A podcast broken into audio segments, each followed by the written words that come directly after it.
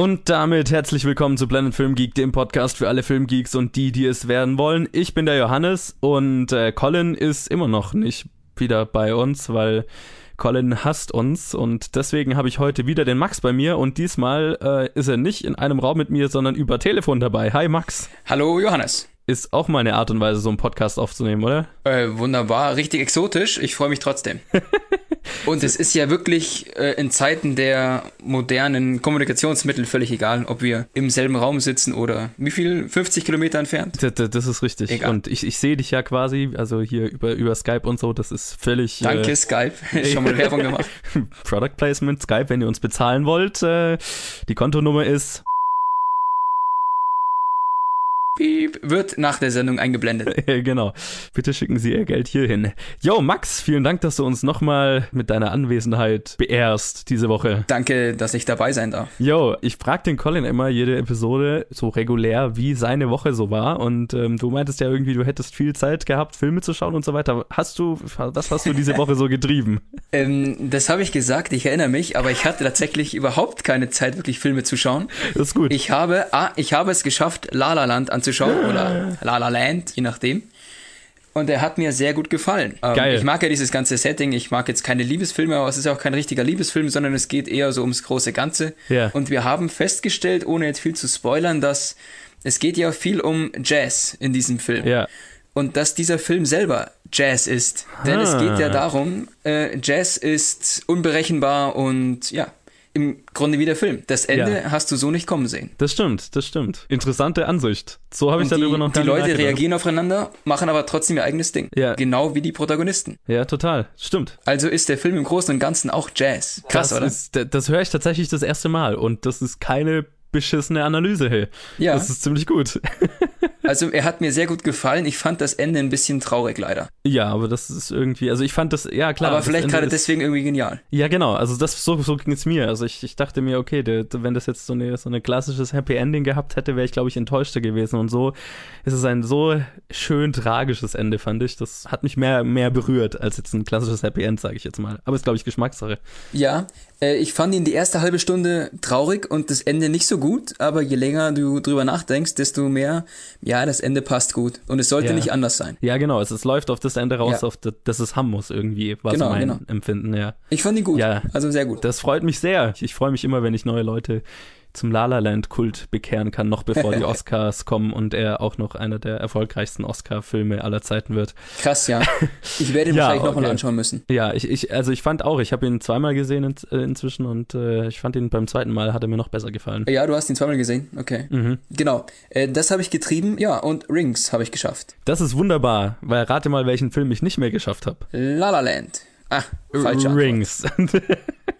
nee, aber bei mir war es eine extrem volle Woche und deswegen, ich habe es geschafft, drei Filme anzuschauen im Kino, was echt schon viel war diese Woche und zwei davon heute. Und äh, ja, Rings habe ich nicht mehr untergebracht, weil das, weil der schwer zu kriegen war. Ja, was du aber auch gesagt hast, glaube ich. Gell? Ja. Es war nicht auf deiner Favoritenliste. Nee, genau. Also ich habe drei, drei andere Filme gesehen. Und ähm, ja, da werden wir aber nachher drüber reden. Und selbst zu Hause habe ich nicht viel angeschaut. Nein, naja, wobei, also nicht viele Filme. Ich habe American Horror Story ziemlich gesuchtet in letzter Zeit. Da bist du auch ein neuer Fan. Ja, ja, genau. Und bin mit Staffel 1 jetzt durch und habe gerade Staffel 2 angefangen. Du hast die zweite angefangen und? Grandios, oder? Bisher sehr, sehr durch. Ich muss sagen, die zweite Staffel ist meine Lieblingsstaffel. Ah, okay. Ja, dann bin ich mal gespannt. Also die zweite fängt sehr, sehr, fast noch kranker an als die erste Ja, ja, ja. war. Wenn ich mich nicht irre, es spielt im Irrenhaus, oder? ja, ja, genau. Asylum. Und ich mag dieses Setting eigentlich ganz gerne. Ja, es ist auf jeden Fall nie. Es hat was Unheimliches. Ja, ich meine, mit dem Irrenhaus kannst du nichts falsch machen. So ein Nein. runtergekommenes Irrenhaus, das ist immer gruselig, egal. Sie Also- machen genau das Gegenteil von, von äh, jetzt habe ich den Satz vergessen. Das ist gut. Egal. Äh, wurscht, was auch immer. Ich würde mal sagen, wir legen los, oder? Ja, Aber bevor wir loslegen, darf natürlich Colin erstmal seinen üblichen Gruß abgeben und so. Äh, Colin, hier, the stage is yours.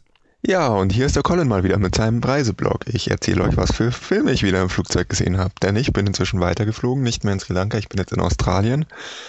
Und ich hatte natürlich wieder nichts Besseres im Flugzeug zu tun, als Filme anzuschauen. Vier Filme habe ich gesehen, glaube ich. Ja, es müssten vier gewesen sein. Jetzt muss ich die nur noch zusammenbringen. Der erste Film, den ich gesehen habe, war äh, ein Film, den wir im Podcast schon mal besprochen haben, bei dem ich auch das Review verpasst habe, weil ich irgendwo unterwegs war. Kommt mir irgendwie bekannt vor. Ich habe The BFG angeschaut, The Big Friendly Giant. ja, ist ein Film. Ist stellenweise ganz süß, aber im Großen und Ganzen auch sehr vergesslich. Man hat nichts verpasst, wenn man ihn nicht gesehen hat. Also Steven Spielberg kann das eigentlich eindeutig besser. Aber mei, ist halt einfach ein Film. Ich, kann, ich werde dazu nicht mehr sagen, weil ich ziemlich genau die Meinung habe, die du damals, glaube ich, mit Selena hattest, als ihr diesen Film besprochen habt in Episode Schlag mich tot. Der zweite Film, den ich angeschaut habe, war dann wieder ein besserer, den musste ich einfach mal nochmal anschauen. Das war Captain Fantastic. Ich habe oft genug diesen Film gelobt. Ich fand ihn auch nochmal genial. Ich habe den Film total gerne nochmal im Flugzeug gesehen. Der dritte Film war einer, den ich wiederum verpasst hatte. Nicht, weil ich nicht da war, sondern einfach, weil in der Woche viel los war, als der rauskam. Ich weiß nicht, ob du ihn gesehen hast, Johannes. Wir haben ihn auf jeden Fall, glaube ich, nicht besprochen. Es handelt sich dabei um Morgan oder auf Deutsch das Morgan-Projekt, wo es ähm, nicht wirklich ein Teenager-Mädchen geht, sondern halt ein künstlich erschaffenes Mädchen und um das Forschungsteam. Und ja, dass das Forschungsteam eine sehr innige Beziehung zu diesem Experiment aufgebaut hat, das beginnt fehlzuschlagen und was daraus alles entsteht. Es war ein Film, auf den ich mich eigentlich sehr gefreut hatte und es hat mich sehr geärgert, dass ich ihn nicht sehen konnte oder es nicht geschafft habe, ihn zu sehen, weil ich den Trailer echt geil fand und irgendwie mich der Film im Vornherein sehr angesprochen hat. Daher war ich etwas enttäuscht, dass der sehr voraussehbar und nicht wirklich was Neues, Kreatives macht und ziemlich oberflächlich bleibt bei einem Thema, das doch relativ viel Potenzial hat. Also es war jetzt kein schlechter Film, aber ich, ich wurde nicht zum Nachdenken angeregt. Es war jetzt auch an keiner Stelle wirklich spannend. Das sind zwei Sachen, die ich von diesem Film wirklich erwartet hatte. Und daher war ich ein bisschen enttäuscht davon. Irgendwie war das ein eher enttäuschender Flug, was Filme angeht, als mein letzter Flug. Und genau in diesem Sinne mache ich nochmal weiter. Ich war echt müde und hatte keinen Bock, mich geistig, äh, irgendwie auch nur mein Gehirn einzuschalten. Und deswegen habe ich Suicide Squad nochmal angeschaut. Ich dachte mir, mei, der Film hat einen guten Soundtrack. Der hat Charaktere, die mir aus den Comics sehr gut gefallen so schlimm kann er doch eigentlich nicht sein. So schlimm, wie ich in Erinnerung habe, ist er doch sicher nicht.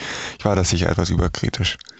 Ach du Scheiße, lag ich da falsch. Dieser Film ist immer noch grauenhaft und ich bin auch in der Mitte eingeschlafen und erst wieder aufgewacht, als wir gelandet sind. Das war mein ähm, Filmerlebnis auf dem Flug nach Australien. Ich hoffe, es hat euch wenigstens ein bisschen interessiert, was ich so treibe, wenn ich in den Lüften unterwegs bin. Ich verabschiede mich dann jetzt wieder von euch und gebe zurück an Johannes. Ich melde mich dann später beim Boxoffice nochmal. Ja, und wie immer fangen wir an mit den News. Und äh, diese Woche war es irgendwie eine, eine ruhigere Woche.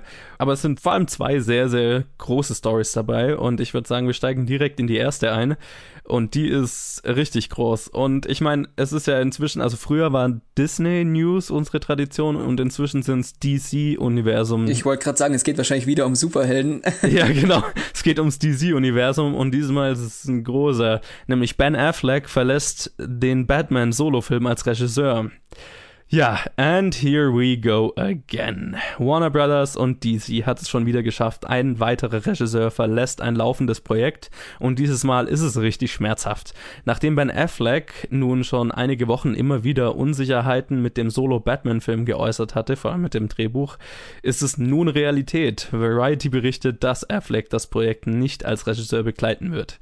In einem Statement sprach Affleck davon, dass er als Darsteller, Produzent, Autor und Regisseur nicht jeder Rolle entsprechend gerecht werden könne, er aber dennoch als Schauspieler an Bord bleiben wolle. Ja, sorry, Warner Brothers, äh, äh, ja, jetzt bin ich raus. Also, ich habe ich hab letzte Woche gesagt... Jetzt hat sogar der Johannes seine Sprache verloren. Ja, genau. Also, ich habe letzte Woche gesagt, dass, äh, die strapazieren meine Nerven, jetzt bin ich raus. Ich, ich kann nicht mehr. Ich habe das Gefühl, jede Woche verliert dieses Universum einen Regisseur, einen Autor und was weiß ich und muss was neu machen, äh, fängt an, neu zu planen stellt irgendwas um und ja, bevor nicht irgendjemand dieses hoffnungslose, ruderlose Schiff wieder in den Griff kriegen kann, bin ich erstmal ich kann einfach nicht mehr.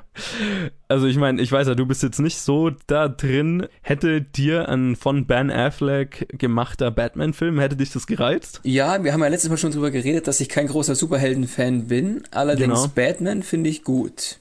Das hätte mich tatsächlich interessiert. Ähm, ja, ich glaube, es liegt daran, dass es kein wirklicher Superheld ist. Oh, wenn ich das jetzt sagen darf, ohne gekreuzigt zu werden.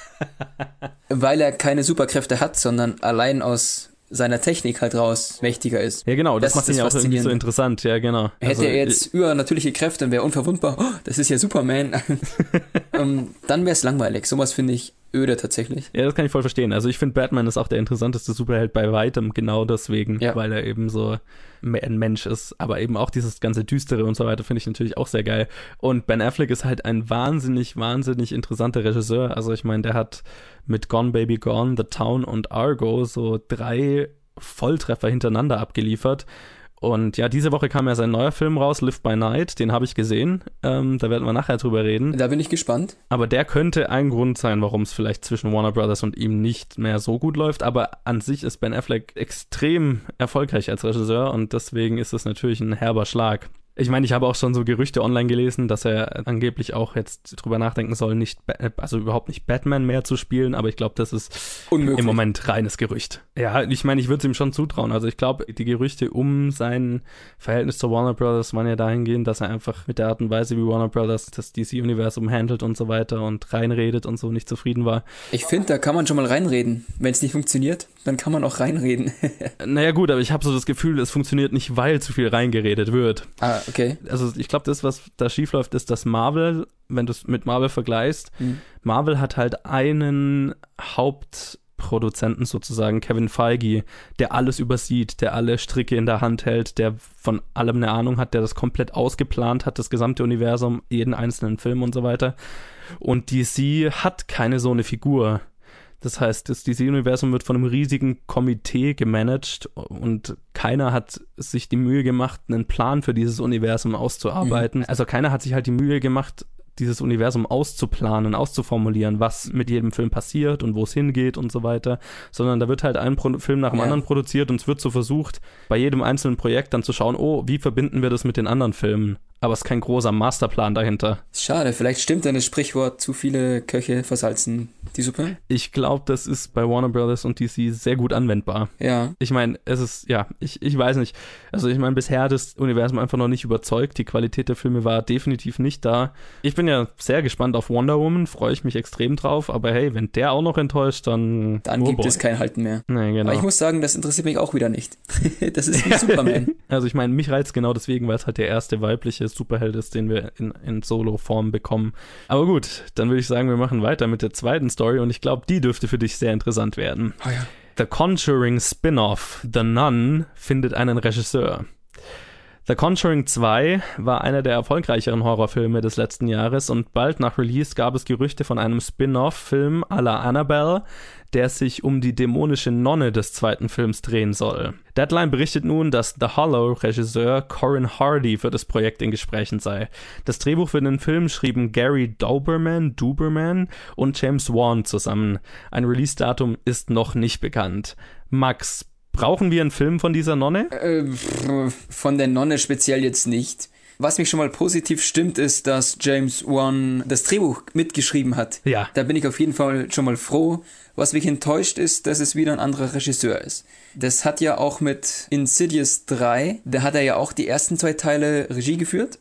Und der dritte war für mich dann enttäuschend. Okay. Es hat nicht diese gleiche Spannung und nicht die gleiche Erzählweise, wenn du Ja, verstehst. was James ich Wan hat schon eine sehr, sehr Er hat da so ein spezielle- spezielles Handwerk, wie er diese Horrorgeschichten erzählt. Ja. Und das kann halt leider nicht jeder. Nee, das hat er schon sehr, sehr gut raus. Da hast du recht. Ich freue mich, dass es ein Spin-off geben soll, aber ich bin noch etwas skeptisch. Immerhin hat er seine Finger im Spiel, das ist ja schon mal nicht schlecht. Ja, das ist auf jeden Fall nicht verkehrt. Ich finde es ja, ich, ich weiß nicht so richtig, was davon halten soll, einen Film über die Nonne zu machen, weil ich weiß nicht, habe ich das richtig in Erinnerung, aber ich meine mich dran zu erinnern, dass diese Figur der Nonne, also das war ja nur deswegen eine Nonne, weil dieser Dämon sich auf die Hauptcharakterin in Conjuring 2 sein Auftreten auf die angepasst hat. Erinnere ich mich da richtig? Ja, also, dass es nur eine Nonne war, um ihren Glauben zu verspotten? das kann man, glaube ich, so sehen, ja. Vor allem kam diese Nonne doch schon in Conjuring 2 vor. Wieso sollte man sie Genau. nochmal zeigen müssen? Ja, also ich meine, es ist halt ein Spin-off-Film, wie Annabelle auch ein Spin-off-Film war. Also Annabelle war ja auch nur so, es war ja quasi, du hattest diese Puppe halt im ersten Film und Annabelle war ein Film über die Puppe selber, Ja, genau, genau. deren Geschichte sozusagen. Und ich glaube, so ist es mit der Nonne hier auch geplant. Ja, bin gespannt. Es scheint ja noch wirklich, wirklich viel geplant zu sein. Ja, also ich meine, es gibt ein Drehbuch, ich meine, ich, ich fand die Nonne schon sehr, sehr geil. Also Ja, ja, aber es gab halt schon einen Film über sie. genau, und ich müsste jetzt auch nicht mehr über sie wissen. Es Also ist viel interessanter, wenn du nicht zu viel erzählst, sondern Ja, er halt genau. auftaucht. ich fand es auch in Conjuring 2 eben das Interessante an der Nonne, dass die halt einfach da war. Ja, aber sie ist halt einfach ein fucking gruseliger Charakter. Auf jeden Fall. Freue ich mich. Ja, also ich bin auf jeden Fall gespannt. Schauen wir mal. Dann würde ich sagen, machen wir mit der dritten Story weiter und da geht es um Leonardo DiCaprio.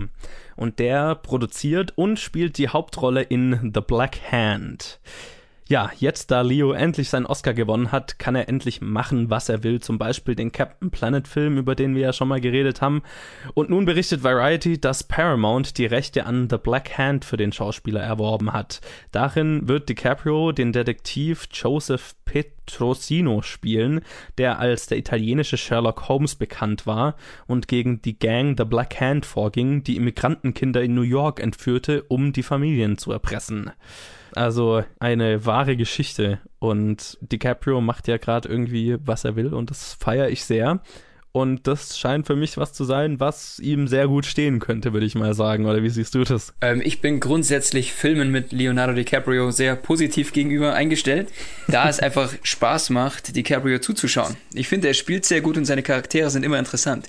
Ähm, ich mag einfach seine Art zu spielen und zu, ja, diese Dialoge und die Art, die zu reden das macht einfach Spaß. Deswegen, ich glaube, ich habe selten einen schlechten Film mit ihm gesehen. Erinnerst du dich an einen? Das ist eine schwere Frage. Eine schwere Frage, oder? Ich könnte dir jetzt aus dem Bauch raus keinen nennen. Genau. Ja, auch vom, also vom Setting gefällt's mir und ich glaube, er könnte ganz gut in so eine Rolle passen. Ja, und also vor allem, es spielt halt Anfang des 20. Jahrhunderts, Ende des 19. Jahrhunderts irgendwo da, also so richtig Period Piece mäßig. Also das finde ich natürlich auch geil, weil DiCaprio in, in Period Piece Setting ist natürlich immer cool. Ja, da passt er bestimmt perfekt rein. Also da passt er perfekt rein. Ich glaube, er kann es gut umsetzen. Und auch, ich meine, New York in so, in so einem vergangenen Setting ist natürlich auch irgendwie immer geil. Und vor allem, wenn es so ein, so ein Film-Noir-Charakter hat, so eine düstere, gruselige Detektivstory, ist natürlich auch immer was Cooles. Ja, das fehlt irgendwie momentan, oder? Gab's schon jetzt eine Weile nicht ja. mehr. Ich könnte jetzt auch jetzt keinen nennen, der in letzter Zeit rauskam. Bin ich nämlich auch Fan davon. So wirklich sowas à la Seven zum Beispiel. Genau, genau. So das richtig düster und hoffnungslos. das fehlt noch. Das sollte mal ja, wieder genau. kommen. Nee, ich, ich finde es auf jeden Fall cool und äh, DiCaprio macht ja, hat ja irgendwie gerade ziemlich viel am Hut. Also Captain Planet macht er, dann macht er irgendeinen neuen Film mit Scorsese und dann das. Also bin gespannt, in welche Reihenfolge das alles rauskommt. Aber gut, ich würde sagen, wir machen mit unserer letzten Story weiter. Und ja, da geht es um eine Komödie, nämlich Daddy's Home. Und das Sequel dazu ist jetzt angekündigt mit einem Release-Datum und hat zwei Schauspieler in Gesprächen, nämlich überraschenderweise Mel Gibson und John Lithgow. Ja, Daddy's Home war 2015 ein Überraschungshit für Paramount. Die Komödie mit Will Ferrell und Mark Wahlberg spielte weltweit ganze 240 Millionen ein und daher war es nur eine Frage der Zeit, bis ein Sequel angekündigt werden würde. Deadline berichtet nun, dass der Film am 10. November diesen Jahres in den USA anlaufen soll. Außerdem sollen Mel Gibson und John Lithgow für Hauptrollen in Gesprächen sein. Also ich würde mal sagen, damit ist endgültig besiegelt, Mel Gibson wurde anscheinend von Hollywood vergeben so wie es für mich klingt. Er hat quasi seine Seele verkauft an den Teufel. Oder seine Seele wiedergewonnen, wer weiß. Hast du Daddy's Home gesehen? Nein, also es, für mich sah es nicht besonders gut aus, sage ich jetzt mal. Wollte ich auch gerade sagen. Ich habe den Trailer gesehen und dachte mir, oh mein Gott. Genau. Das also ist ja schrecklich. Das, also es war noch vor der Zeit, bevor wir den Podcast hatten. Das heißt, damals musste ich den Film nicht anschauen. Deswegen habe ich Bevor du die Verpflichtung hattest zu unterhalten. Bevor wir es uns dann ausgeteilt, aufgeteilt hätten oder ausgelost hätten, wer ihn anschauen muss. Ich habe aber tatsächlich auch gehört, er soll nicht so scheiße sein, wie der Trailer aussieht. Aber okay. ich meine, naja, Comedy wenn, ist Wenn sie auf Slapstick und alberne Wortwitze setzen, dann ja. ist es schon mal nicht meins. Ich finde es nur interessant, also dass sie jetzt das Sequel ankündigen und dass es noch dieses Jahr rauskommen soll. Und ja. ich meine, so wie es klingt, haben sie noch nicht angefangen zu drehen. Also ich meine, so eine Comedy kannst du natürlich schnell drehen und schneiden, aber das ist jetzt ja ein Dreivierteljahr. Also das, das ist flott. Ich habe das Gefühl, mit Sequels sind sie momentan ziemlich schnell und ziemlich flott, oder? Hatten wir nicht letzte ja. Folge das Thema mit Sing, der gerade rausgekommen ist und jetzt schon eine Ankündigung hat für ein Sequel und jetzt auch mein, noch Daddy's Home. Aber ich meine halt, Sing kommt halt 2020, das sind noch drei Jahre, das ist okay. Ja, ja okay. Also, da hast du genug aber Zeit. Da wissen sie jetzt schon, dass sie einen neuen machen wollen. Ja, das auf jeden Fall. Nee, ich finde es halt krass, Daddy's Home, also ich meine, es kann natürlich sein, die drehen schon lang und diese Berichte, die jetzt rauskommen, werden gezielt halt erst jetzt gestreut. Das wäre nicht das erste Mal. Aber es klingt erstmal knapp. Es aber klingt knapp und ich würde sagen, macht mal und dann schaue ich mir den Trailer an. ja, genau. Also ich lasse mich gerne überraschen. Vielleicht schaue ich mir dann den ersten Mal an, bevor das rauskommt. Die Wahrscheinlichkeit ist jetzt nicht besonders hoch. Was, Johannes, so voreingenommen. Schauen wir mal, vielleicht. Ja, aber ich würde mal sagen, das waren unsere News für diese Woche und wir machen weiter, oder? Ja, äh, ich bin bereit. Ja, wie schon letzte Woche gesagt, Challenge gibt's natürlich erst wieder, wenn Colin äh, wieder da ist aus dem Urlaub und äh, den Film gesehen hat. Deswegen machen wir jetzt nicht mehr der Challenge weiter, aber dieses Mal, ich habe es ja letzte Woche gesagt, letzte Woche hatte ich keine Bad Movie Synopsis vorbereitet, aber diese Woche habe ich mehrere. Freut euch. Deswegen darf der Max heute mindestens zweimal schwitzen in der Episode und das erste Mal jetzt. Für alle, die es nicht wissen, Bad Movie Synopsis ist unser übliches Spiel, wo einer dem anderen einen Film so schlecht wie möglich beschreibt und derjenige hat dann drei Minuten Zeit, ihn zu erraten und darf dabei Ja-Nein-Fragen stellen. So, Max, ich habe ein paar Age. für dich. Ice Age. Wenn, wenn ich jetzt eine Synopsis für Ice Age gehabt hätte, hätte ich dir jetzt den Punkt gegeben, wir hätten weitergemacht. Ich, ich, ich Aber- dachte nur, weil du so kühl rüberkamst gerade.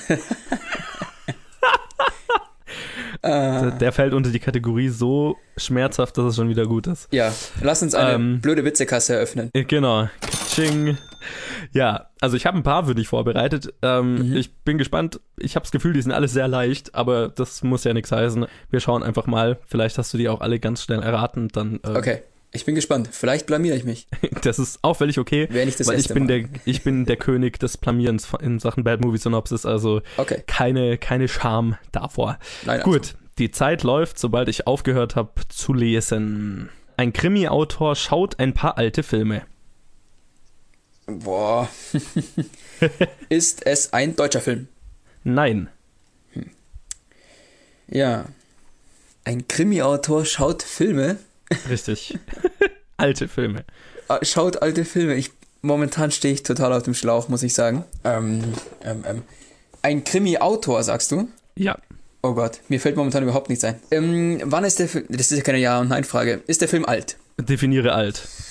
Ja, ich darf ja nur Ja-Nein-Fragen stellen. Ähm, ist Ja. der Film vor 2000 rausgekommen? Nein. Nein. Ist der Film. Ja, ich würde jetzt gerne irgendwelche Schauspieler nennen, aber mir fällt auch keiner ein, der in sowas mitspielt. Wahrscheinlich ist es total naheliegend und ich habe einfach. Ist es ein Thriller? Nö.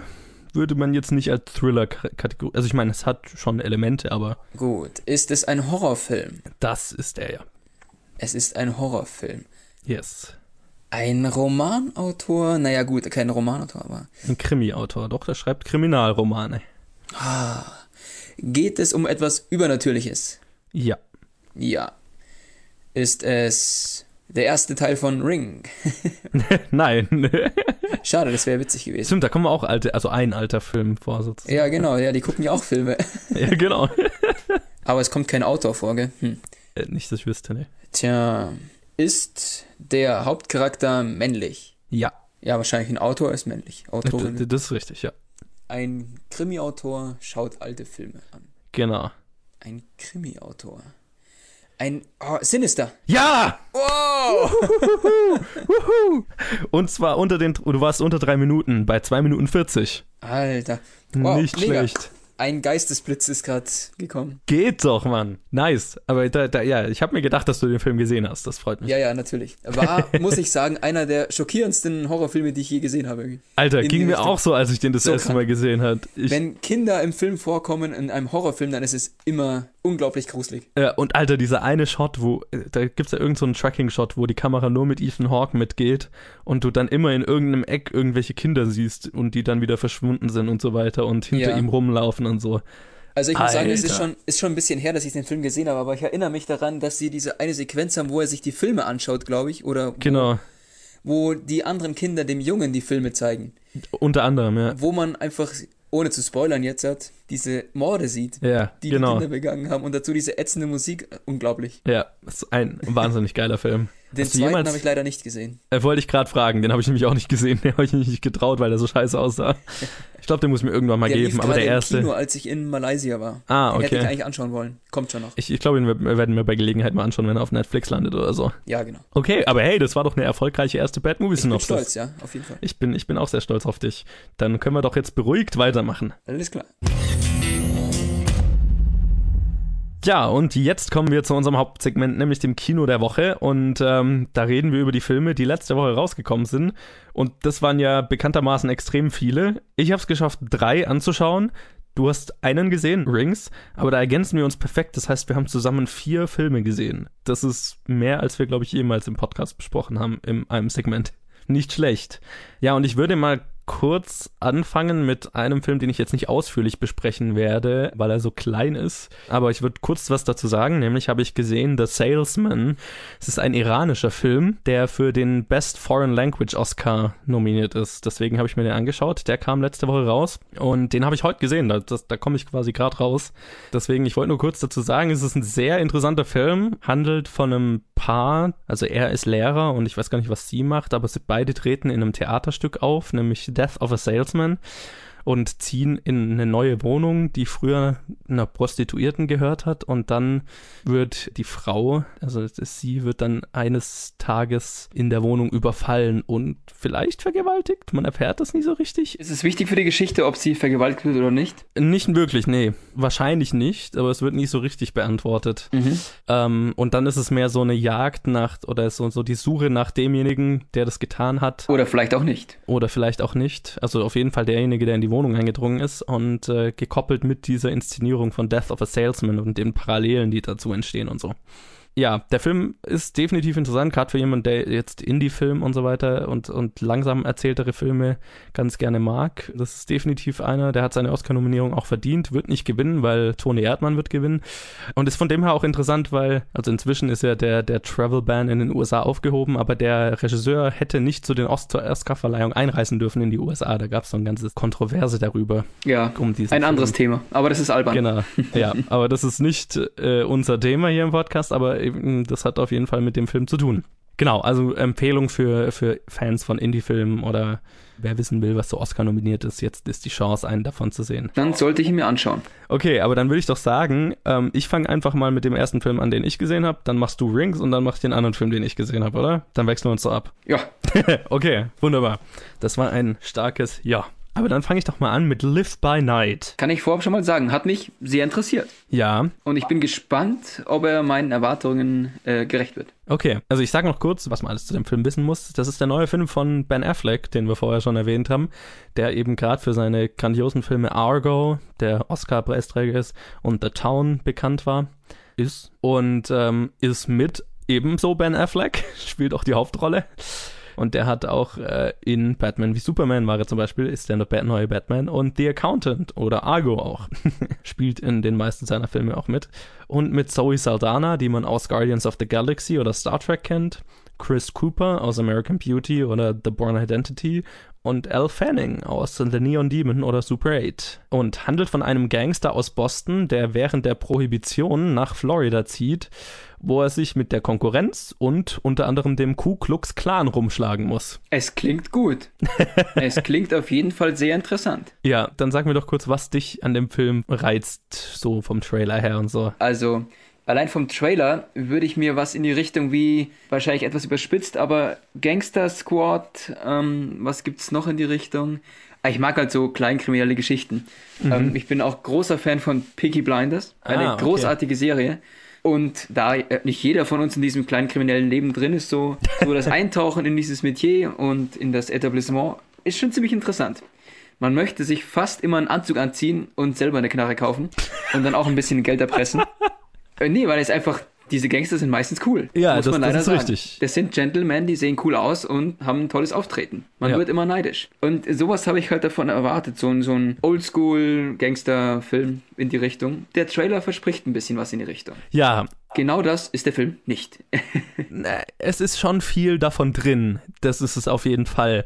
Der Film hat auch sehr, sehr viele schöne Elemente. Vor allem der dritte Akt wird sehr unterhaltsam und actiongeladen. Ich fand die ganze Storyline mit dem Ku Klux Klan ist saugeil. Weil der Ku Klux Klan so wunderbar dargestellt wird, weil der größte Vertreter vom Ku Klux Klan nach so einem richtigen Produkt so von Inzucht halt ist. Das, so ähm, nach dem das stelle ich mir gerade richtig witzig vor. Das ist eher so eine Comedy-Einlage, oder? Das klingt so in die Richtung. Ja, das ist, Wird er ziemlich auf den Arm genommen? im ersten Moment, wo du ihn siehst, denkst du dir, ja, da haben sie sich einen Spaß erlaubt, aber dann wird es halt gleich sehr, sehr ernst. Also Okay. das mit dem Ku Klux Klan ist schon keine, es wird nicht lustig gemacht, sondern der ist schon furchtbar brutal, wie er auch ist. Mhm. Aber ja, das war auf jeden Fall für mich so eine der wahrscheinlich die unterhaltsamste Storyline. Al Fanning war wahrscheinlich mein Lieblingsteil des ganzen Films. Ich liebe Al Fanning allgemein als Schauspielerin und in dem Film spielt sie so die Tochter des Sheriffs da, die dann nach LA geholt wird von irgendeinem Typ und sie glaubt halt, sie wird ein Star und dann landet sie da in der Prostitution und wird drogenabhängig und dann holt ihr Vater sie zurück und als sie dann clean ist, wird sie so eine Predigerin, die quasi von ihrer Sünde und der Sünde der Menschheit und so weiter predigt und die ganze Stadt heilen möchte und so weiter und dann eine Gefahr für die Gangster vor Ort darstellt, weil die halt da ein Casino eröffnen wollen und Glücksspiel leg- legalisieren wollen und sie hetzt quasi die ganze Stadt dagegen auf.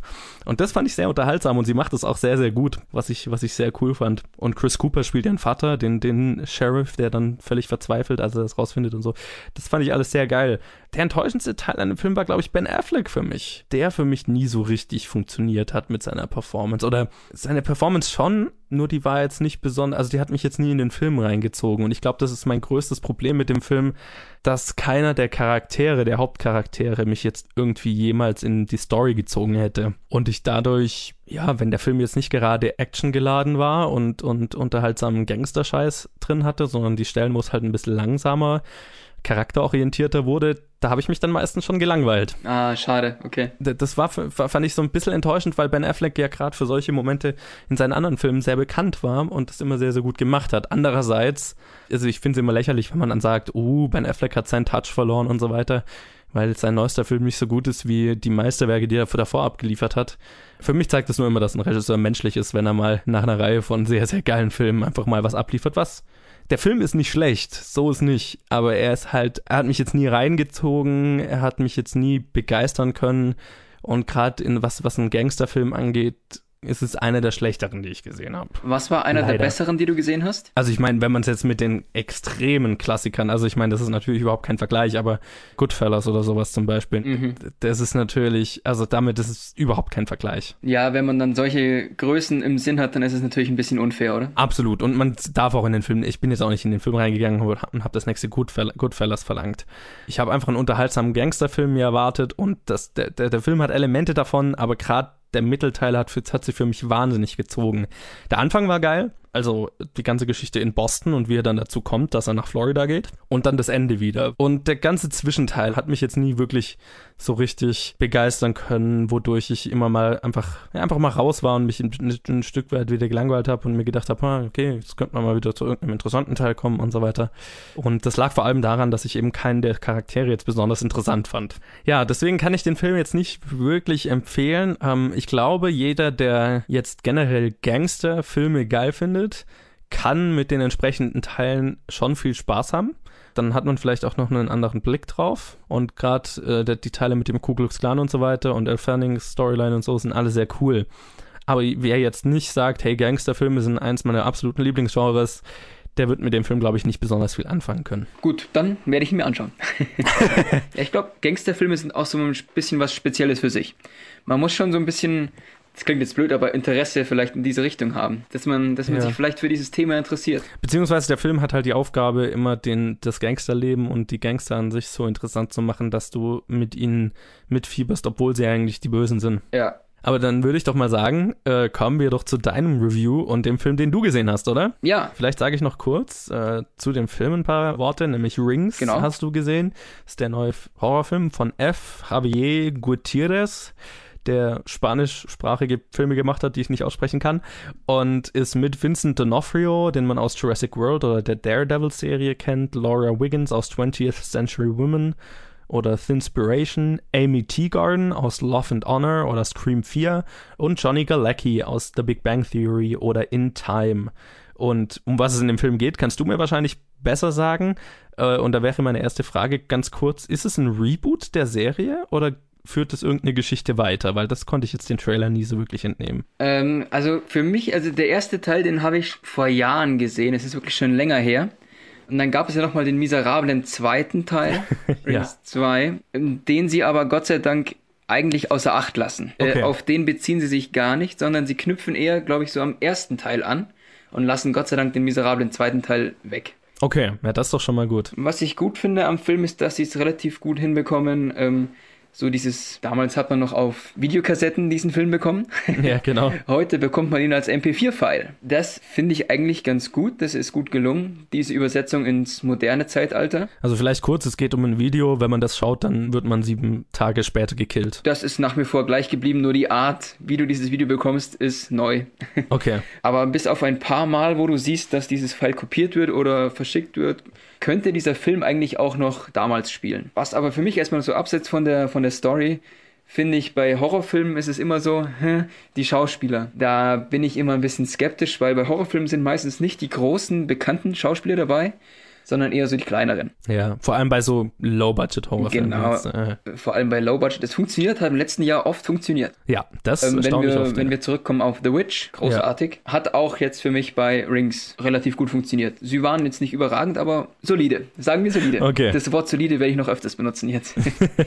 Was mich allerdings rausgerissen hat, war, wie heißt der Johnny Galecki? Mhm. Und zwar, man kennt ihn tatsächlich aus Big Bang Theory. Und wenn du ihn dann als Comedy-Charakter in einem Horrorfilm siehst, dann, ich musste irgendwie stutzen. Also irgendwie komisch. Ich kann sowas immer nicht erst nicht wirklich ernst nehmen. Erst mit der Okay. Zeit wahrscheinlich dann, aber erstmal ist es so ein bisschen so, hm, die Schauspieler fand ich, also für einen Horrorfilm, hat gut gepasst. Es ist ein relativ solider Detektivfilm im Grunde. Es geht viel um detektivische Arbeit, um Recherche und es hat für mich eher so Thriller-Charakter. Es ist kein richtiger Horrorfilm, Aha, okay. was ich eigentlich erwartet habe. Das hätte ich jetzt dem Trailer auch nicht entnommen. So, also für den, der Trailer sah für mich ein bisschen anders aus. Mit der Einstellung bin ich rangegangen, aber leider nicht. Es ist kein richtiger Horrorfilm. Oder kein Horrorfilm, der für mich funktioniert. Okay.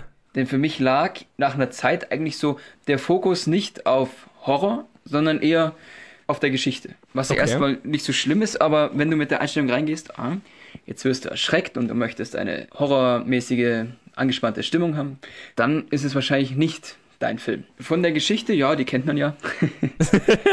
ähm, Leute versuchen aufzudecken, was es mit diesem Video auf sich hat. Das funktioniert gut wegen den Charakteren und es ist auch nett dargestellt, aber es gibt ein paar Jumpscares, die aber nicht wirklich funktionieren. Sie haben nichts Gruseliges oder Unheimliches, also es ist nichts Neues, was man nicht schon gesehen hat. Das haben andere Leute davor schon besser gemacht. Mir hat so ein bisschen das, die Spannung gefehlt und ja, für mich kein richtiger Horrorfilm in dem Sinne. Man kann ihn sich anschauen. Aber ist kein Muss. Ein solider Thriller-Horrorfilm. Alles klar. Ja, vielleicht werde ich ihn mir noch anschauen. Schauen wir mal. Oh ja, genau, also für Horrorfans, wenn, dann wartet auf den DVD-Release. Okay, alles klar. Ja, das habe ich mir fast gedacht so. Naja, vielleicht, ja, ich, ich glaube, ich werde ihn mir mal anschauen, wenn er dann auf Netflix landet oder sowas. Genau. Okay. Ja, und der andere Film, den ich diese Woche gesehen habe, der größte Film diese Woche wahrscheinlich, war Hidden Figures unter der Regie von Theodore Melfi, der St. Vincent gemacht hat. Und mit einem ziemlich großen Cast und ziemlich vielen guten Leuten, nämlich unter anderem Tarashi P. Henson, Octavia Spencer, Chanel Monet, Kevin Costner, Kirsten Dunst, Jim Parsons und Mahershala Ali. Also mit Jim Parsons der zweite Big Bang Theory Cast-Member, der diese Woche in einem neuen Film ist. Ziemlich lustig eigentlich. Ja, und der Film erzählt die wahre Geschichte von einer Gruppe von afroamerikanischen Frauen, die die Kalkulationen hinter dem NASA Space Program alle gemacht und berechnet haben oder halt ein Teil davon waren und äh, einen riesigen Beitrag dazu geleistet haben, dass die Amis äh, auf den Mond gelandet sind und so. Und das ist so eine Geschichte, die man bis heute eigentlich noch nie, also von der die meisten Leute bis heute nie was gehört haben. Also ich kannte das auf jeden Fall nicht und äh, deswegen war das sehr cool. Während ich ja bei Live by Night etwas enttäuscht war, kann ich bei Hidden Figures fast nicht sagen, was ich an dem Film Negatives finden sollte. Das war für mich einer der besten Filme, die ich seit langem gesehen habe. Und lustigerweise endlich mal ein richtiger Feel-Good-Film. Na, der einen so mit einem richtig positiven Gefühl zurückgelassen hat. Das war La La Land auch, naja, bis zu einem gewissen Grad zumindest. Aber ansonsten haben wir ja einfach gerade auch bei dieser Oscar-Season und so viele sehr schwere Filme gehabt. Und ähm, deswegen war das irgendwie, ist der jetzt ziemlich rausgestochen, einfach weil es ein richtiger, netter, Feel-Good-Film war, aber trotzdem gleichzeitig mit einer wahnsinnig wichtigen, wahnsinnig interessanten Story, drei extrem unterhaltsamen Hauptcharakteren und extrem gut gespielten Hauptcharakteren von Taraji P. Henson, Octavia Spencer und Chanel Monet. Also gerade Chanel Monet ist für mich eine der Neuentdeckungen dieses Films, weil die davor noch gar nicht so viel gemacht hat und extrem gut ist und ihren Charakter extrem gut spielt. Ja, also die drei sind ein wahnsinnig cooles Trio und spielen äh, in der Story, die sind halt drei Mitglieder einer, einer Computing Unit, also das war bevor es die ersten Computer gab, was in dem Film aber auch vorkommt, hatte die NASA halt lauter so Frauen und Männer, die halt die ganzen Berechnungen gemacht haben und die waren die Colored Computing Unit, also die nicht weiße Computing Unit. Und äh, damals, als es noch Rassentrennung und so weiter gab, saßen die halt in irgendeinem so abgehalfterten Gebäude am Ende des NASA-Komplexes irgendwo im Keller und äh, mussten da ihre Arbeit machen und so. Und dann kommen die halt alle drei nach und nach in ihren jeweiligen Fachgebieten heraus aus diesem Gebäude und äh, müssen quasi dafür kämpfen, na, dass sie dort angenommen werden und nicht diskriminiert werden und bla. Und also, das ist schwer zu erklären, ohne dass es merkwürdig klingt. Ähm, ja, es ist einfach eine wahnsinnig wichtige Geschichte und eine Geschichte über drei sehr außergewöhnliche Frauen, die in einem extremen Männerladen der NASA extrem wichtige Arbeit gemacht haben. Und das fand ich, fand ich extrem geil. Ja, und es, die Story ist so, also man würde es jetzt erstmal erwarten, wenn man, wenn man jetzt so sagt, Feel-Good-Film und so weiter und ähm, ja, die haben halt mit diesen Hindernissen zu bekämpfen. Ich fand dann, ich, als ich reingegangen bin, ich dachte schon, ich wüsste, in welche Richtung der Film geht und was passiert und so weiter. Und ich meine, der Film hat schon viele Elemente, die man, also so klassische Plotpoints, die man auch aus anderen entsprechenden Filmen kennt, aber der macht die wahnsinnig intelligent und ähm, ich hatte bei dem Film jetzt nie das Gefühl zu wissen, worauf es rausläuft. Also ich meine, das klar, man weiß, also immer bei allen geschichtlichen Filmen so, man weiß natürlich, die Raumfahrmission der NASA gelingt. Also sie schaffen es, den Mann ins All zu bringen, aber wie sie dahin kommen und welche, vor allem welche Rolle unsere drei Hauptcharaktere damals spielen und ob unsere Hauptcharaktere ihre Ziele erreichen, das ist halt was, was keiner bisher, also eine Geschichte, die keiner bisher kannte. Und äh, das macht den Film so interessant. Und der Film ist halt auch wahnsinnig intelligent geschrieben dahingehend, dass man jetzt nicht die ganze Zeit jeden nächsten Schritt vorhersagen kann. Und was ich lustig fand, also du hast in dem Film Jim Parsons und Kirsten Dunst, die halt zwei so richtige Arschlöcher spielen. Und beide haben jetzt, ich meine, gut, Jim Parsons spielt Sheldon in Big Bang Theory, der ist auch irgendwie ein Arschloch, aber auf so eine gewisse liebenswerte Art und Weise. Und hier ist er halt so ein, na, hier spielt er auch einen Mathe-Genie, aber halt so einen rassistischen, arroganten Arsch. Und Kirsten Dunst spielt halt so eine verbitterte Vorgesetzte von denen. Und äh, gerade von den beiden fand ich das extrem interessant. Kevin Costner spielt halt irgendwie so einen Charakter, den er öfters spielt, also so einen, so einen Coach-Charakter, ne, so, so einen väterlichen Charakter. Aber das macht er halt auch extrem gut und dafür ist er halt auch bekannt. Und äh, deswegen kann ich das, kann ich ihm das auch nicht übel nehmen. Und äh, ich meine, er kann das halt auch extrem gut. Und gerade wer den Trailer gesehen hat, also das ist was, in dem er aufgeht und er hat so auch seine Momente. Und das funktioniert, das hat eine sehr interessante Dynamik. Und ich meine, der ganze Film nimmt seinen ganzen Unterhaltungswert aus der Interaktion von den drei Frauen und ihrer Umwelt und du fieberst so mit denen mit und willst, dass sie gewinnen, willst, dass sie anerkannt werden und so weiter. Und äh, jeder kleine Sieg ist, äh, so will man aufspringen und applaudieren und das fand ich, äh, hat der Film extrem gut umgesetzt. Alles in allem, der Film ist für extrem viele Oscars nominiert und das völlig zu Recht. Ich finde, jeder davon ist ein verdienter Oscar. Das macht es natürlich jetzt für mich nicht leichter, weil ich das bei La La Land auch schon gesagt habe ja, ich finde, es ist ein wichtiger Film, es ist ein extrem guter Film, es ist ein wahnsinnig unterhaltsamer Film. Es ist eine ganz klare Empfehlung. Ich könnte an dem Film nichts kritisieren jetzt aus dem Bauch raus. Ich hatte so viel Spaß mit dem Film. Ich bin jetzt nicht in dem Film verliebt, wie ich jetzt in La La Land bin, aber ich werde ihn mir auf jeden Fall auch kaufen und so, wenn er auf Blu-ray rauskommt. Ich freue mich auch schon, ihn das nächste Mal anzuschauen. Also ganz klare Empfehlung, schaut euch den Film an, unbedingt. Es ist einer der besten Filme, die ich seit langem gesehen habe und auf jeden Fall einer der besten Filme im Oscar-Rennen. Hidden Figures. Kann ich jetzt nichts dazu sagen, außer dass ich ihn auch noch anschauen werde, aber das sage ich jetzt für jeden Film. Hey, wo ein Wille ist. Ja, Wille ist auf jeden Fall viel da, aber Zeit und Planung. Okay, genau, Zeit und so. Ja, apropos Zeit, wir nehmen das Ganze ein bisschen früher auf als sonst, deswegen gibt es noch keine Boxoffice-Ergebnisse. Die werde ich dann im Nachhinein noch aufnehmen, wenn der Max nicht mehr dabei ist, leider. genau, aber das kommt jetzt als nächstes und dann machen wir aber weiter.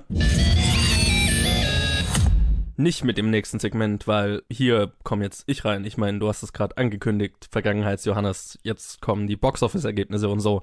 Also keine Ahnung, was die Überleitung war, aber sie war nicht besonders gut. Jetzt kommen auf jeden Fall die Box-Office-Ergebnisse, die ich jetzt hier im Nachhinein aufnehme, also ohne Max und so, aber dafür mit Ergebnissen. Yay! Genau, die Box-Office-Ergebnisse waren dieses Mal so unvorhersehbar wie letzte Woche auch schon und ich bin überrascht, dass wir nicht großartiger versagt haben mit unseren Vorhersagen, als wir es eigentlich hätten sollen.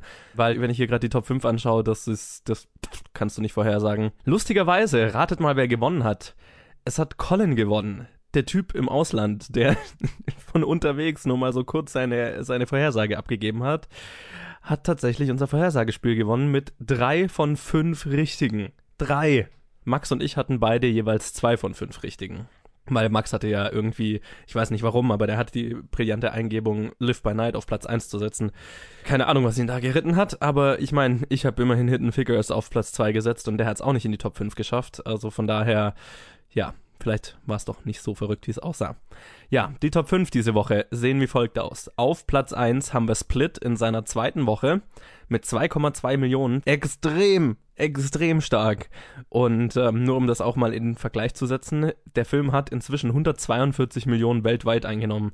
Bei einem Budget von 9 Millionen. Also, ja, M. Night Shyamalan, ich glaube inzwischen kann man sagen, war einer der berüchtigsten und erfolgslosesten Regisseure in Hollywood, weil das ist ein extremer Erfolg. Und vor allem in den USA ist der Film auch seit drei Wochen auf Platz eins. Drei Wochen. Kleiner Horror-Indie. Wir werden auf jeden Fall dieses Sequel sehen, von dem wir letzte Woche in unserem Spoiler-Segment geredet haben. Ja, auf Platz zwei haben wir dann La La Land schon wieder.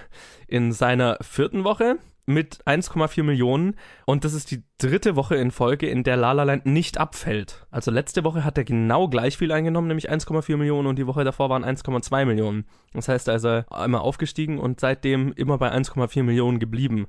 Das habe ich noch nie gesehen, so eine Performance. Und ähm, auch um das mal in Perspektive zu setzen, La La Land hat inzwischen international 268 Millionen eingenommen bei einem Budget von 30 Millionen. Also auch ein extremer Erfolg.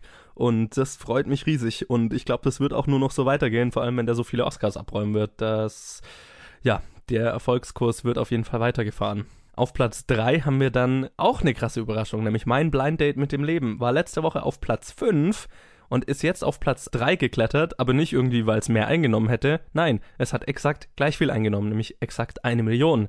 Also auch der Film nicht abgefallen. Und der ist deswegen zwei Plätze aufgestiegen, weil die Filme drunter halt abgefallen sind oder eben nicht so viel gemacht haben.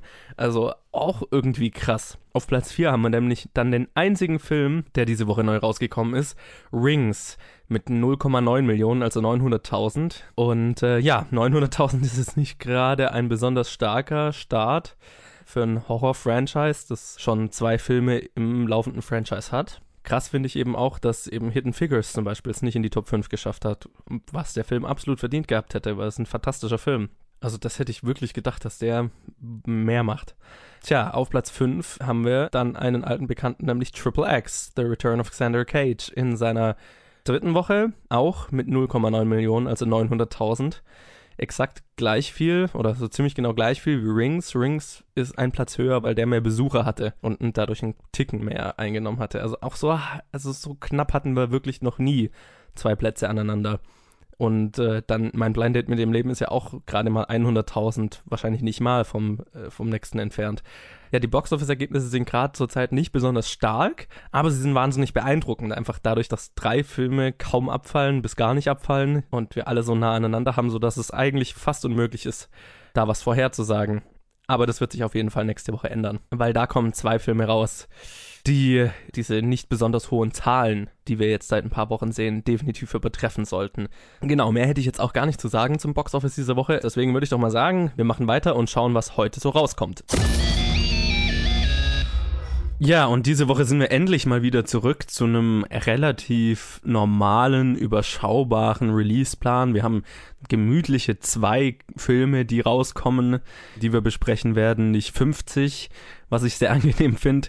Aber es kommen noch drei kleinere Filme raus, die ich hier auf jeden Fall erwähnen wollen würde. Das ist einmal The Space Between Us oder auf Deutsch Den Sternen so nah Das ist ein äh, neuer Science, kleiner Science-Fiction-Film von Peter Chelsom und handelt von einem, dem ersten Jungen, der auf dem Mars geboren wird und aufwächst und die Erde nie gesehen hat. Weiter weiß ich auch nicht so genau. Schaut ganz süß aus. Dann kommt noch raus The Girl with All the Gifts. Da bin ich extrem gespannt drauf, den werde ich auch versuchen zu schauen. Es ist ein Zombie-Indie-Film von Colm McCarthy und ich habe mich überhaupt nicht informiert, um was es in dem Film geht, weil ich so blind wie möglich reingehen will. Aber ich habe öfters gehört, es soll einer der innovativsten neuen Zombie-Filme sein, seit langem. Also da bin ich auf jeden Fall sehr gespannt drauf. Und noch einer, auf den ich sehr gespannt bin, ist Der Eid. Es ist ein isländischer Film von Balthasar Kormakur, das ist ja ähnlich. Ein Regisseur, den ich extrem feiere, weil er zum Beispiel Everest gemacht hat. Und bin allgemein ein großer Island-Fan, deswegen werde ich auch versuchen, den Film anzuschauen. Habe ich gerade gesagt, dass die Woche angenehm leer ist oder nicht so voll? Ja, mal schauen, wie viele der Filme ich tatsächlich schaffe. Gut, aber wir haben auf jeden Fall zwei regulär große White Releases, die wir auf jeden Fall besprechen werden. Und das ist einmal eine.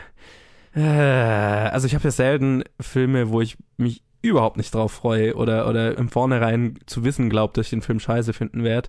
Aber hier ist es der Fall, nämlich Fifty Shades Darker oder auf Deutsch Fifty Shades of Grey 2, Gefährliche Liebe.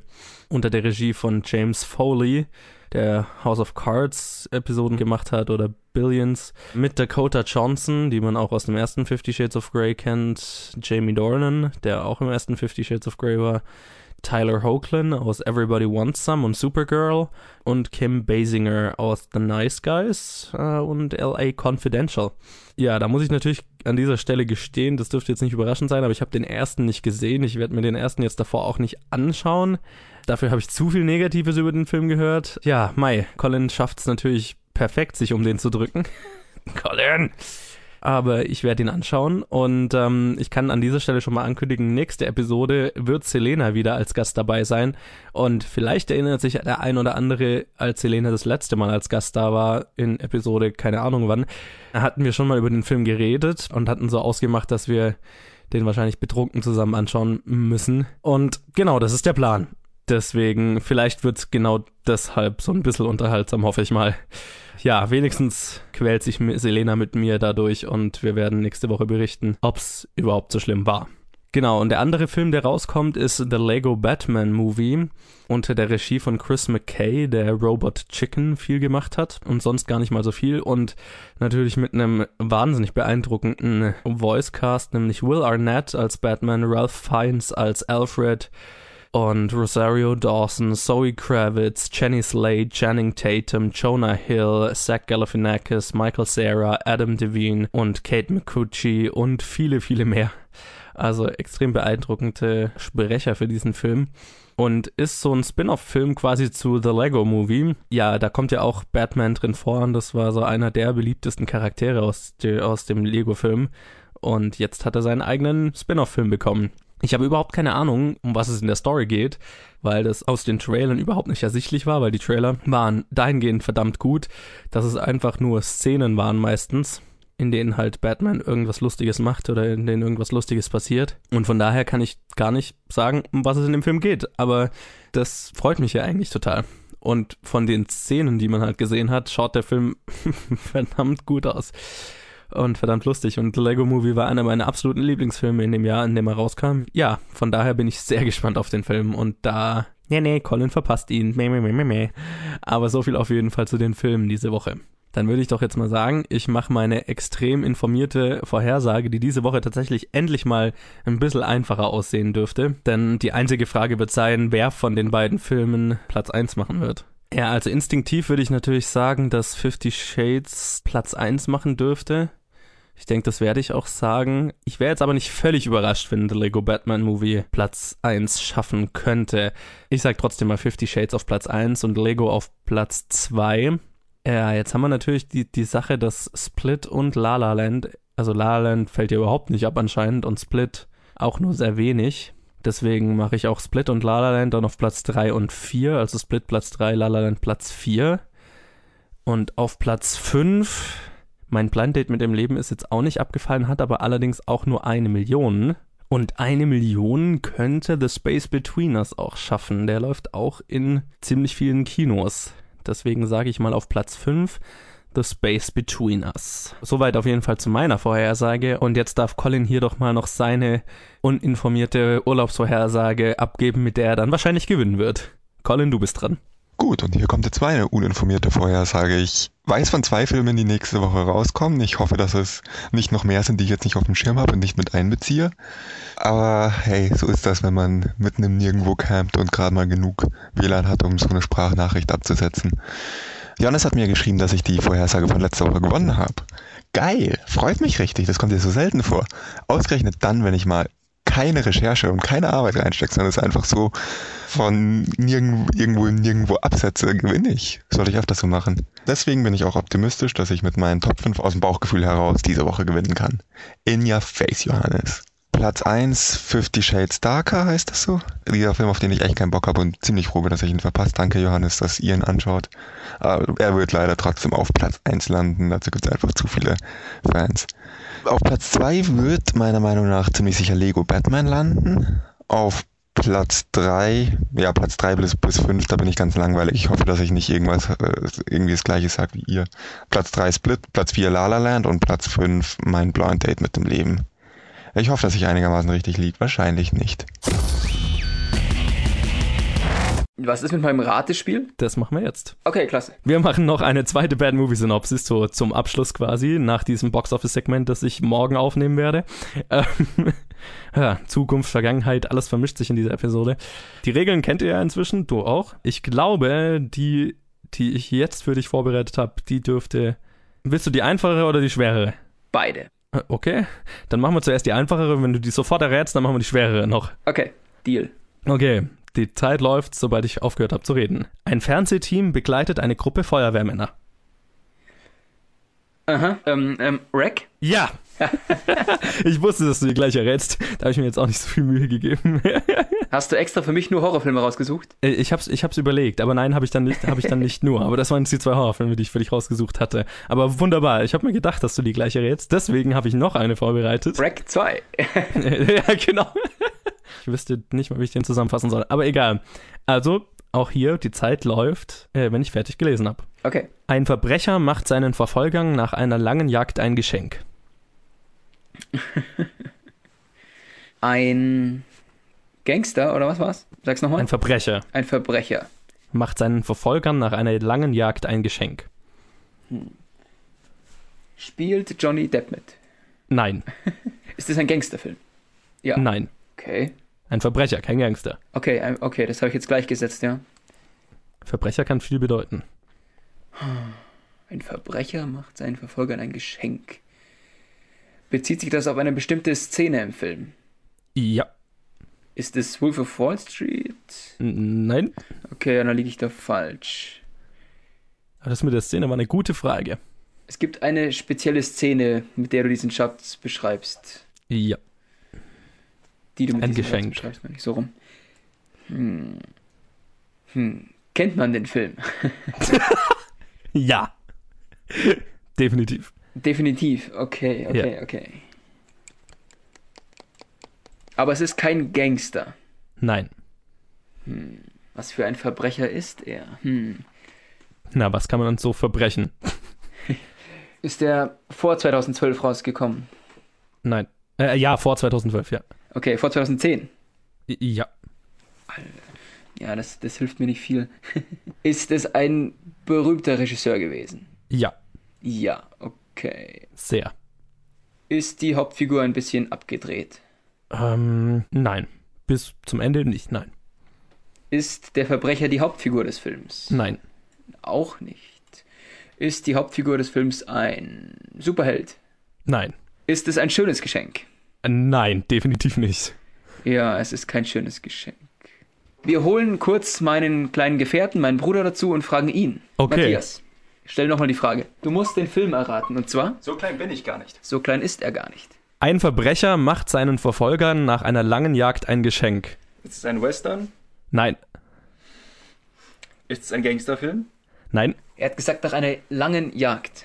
Nach einer langen Jagd macht er ihnen ein Geschenk.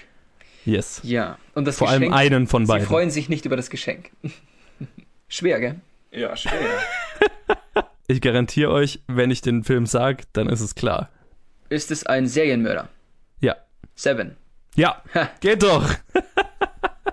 ihr wart übrigens schon weit über den drei Minuten, aber ich habe es jetzt einfach mal laufen lassen, weil es gerade so witzig war. Weil ihr so dumm seid. Okay, aber Krass, schön. Aber ich hab's erraten. Ja, immerhin. Woo. Aber dann würde ich doch sagen, bringen wir die Episode zu Ende. Ja, damit geht auch Episode 33 von Planet Film Geek zu Ende. Ich bedanke mich bei euch fürs Zuhören und bedanke mich vor allem für den Max fürs wieder mitmachen. Und bei Matthias Und bei Matthias, danke Matthias. und der Christina, Und, und die Christina, die im Hintergrund nur die auch rumsteht. zufällig rumsteht. Die, ja, ich meine, rumstehen ist auch äh, sehr hörbar, das ist richtig. Sie hat viel beigetragen, sagen wir so. Ja, genau, auf jeden Fall. Ich fand, die moralische Unterstützung war, war riesengroß. Ja, wenn ihr wie immer mit uns in Kontakt treten wollt, dann könnt ihr das auf Facebook tun, facebook.com slash planetfilmgeek oder auf Twitter at planetfilmgeek oder bei mir at movieschmidt. Und wie immer, wenn ihr uns auf iTunes und Co. hört, lasst uns eine Bewertung und ein Review da, das hilft uns sehr weiter. Und dann, es ist so irritierend, euch die ganze Zeit zuzuschauen. Hört nächste Woche wieder rein. Und danke, Max, nochmal fürs Mitmachen. Nächste Woche bist du ja nicht mehr dabei. Ja, Zum Glück. durchgefallen, zu schlecht. Äh, Genau, absolut. Nach der Performance heute äh, habe ich gedacht, äh, dass ich, ich muss was ändern. Aber vielen Dank für die zwei Episoden und äh, ja, wir hören uns nächste Woche.